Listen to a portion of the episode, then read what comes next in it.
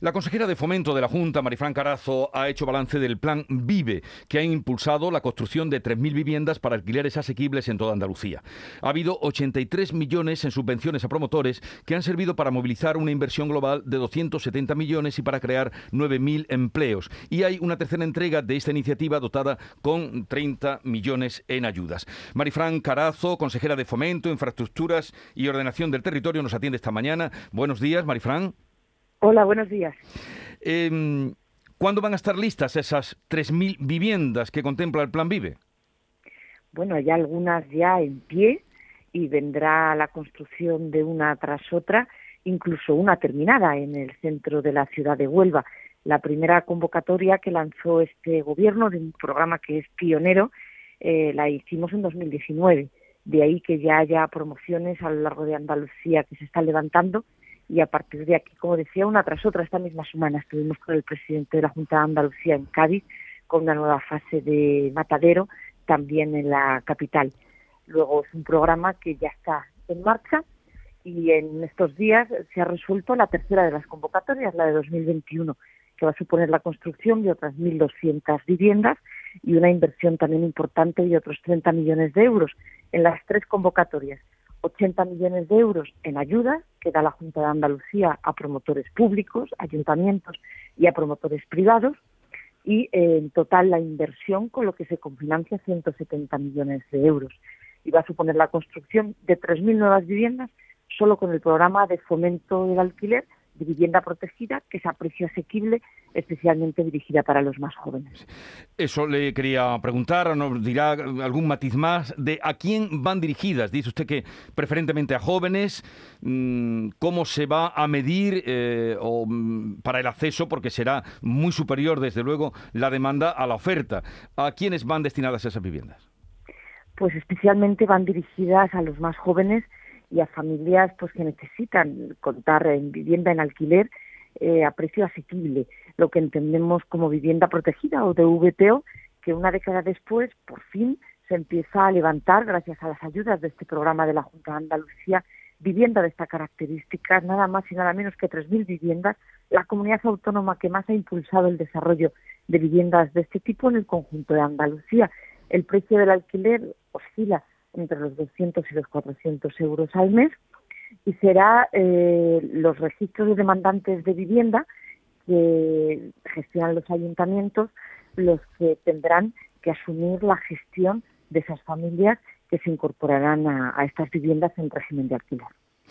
Eh, son viviendas de protección, pero en régimen de alquiler. ¿Se contempla también eh, en un futuro eh, hacer viviendas para comprarlas, vivienda de protección oficial, pero para que las puedan comprar las personas que estén pendientes de una oportunidad así para tener un techo?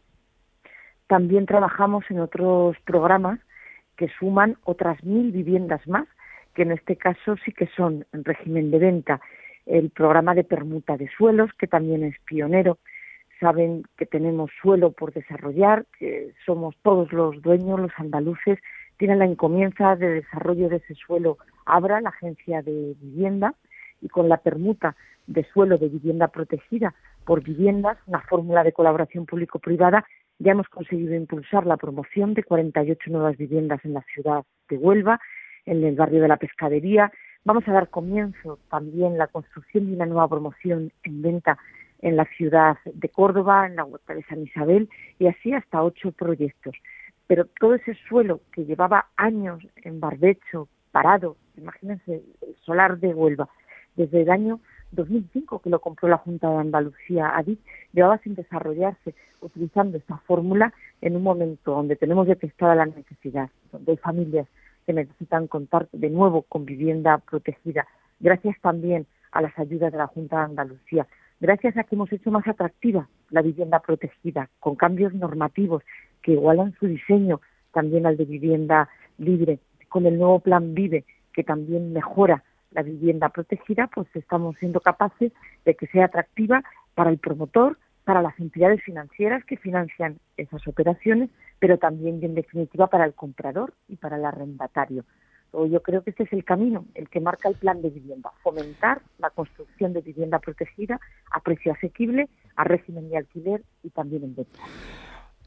Mm, consejera, hoy un tema que está en todos los medios es ese cobro por el uso de autovías. Lo confirmaba ayer el secretario de Estado de Infraestructuras.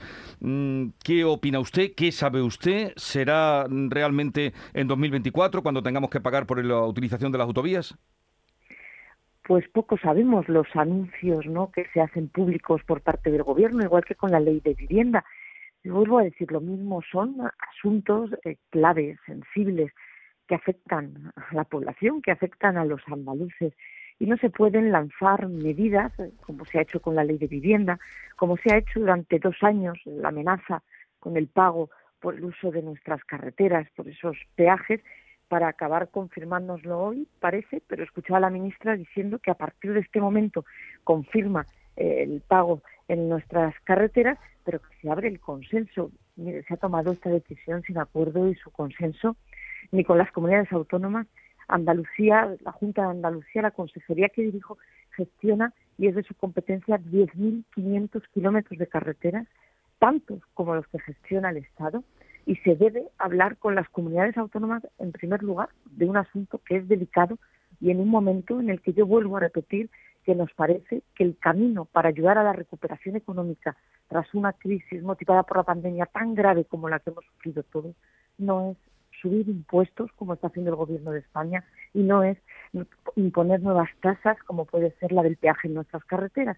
Para ayudar en estos momentos de máxima dificultad a reactivar la economía, la clave la que está dando y haciendo el Gobierno de la Junta de Andalucía, bajando impuestos y ayudando a los andaluces para una salida de la crisis y para colaborar entre todo el conjunto de los andaluces a esa reactivación económica y ayudar también a la reactivación que tiene que tener nuestro Estado. Bueno. Marifran Carazo, consejera de Fomento, Infraestructuras y Ordenación del Territorio, gracias por estar con nosotros. Un saludo y buenos días. Pues muchísimas gracias y un saludo.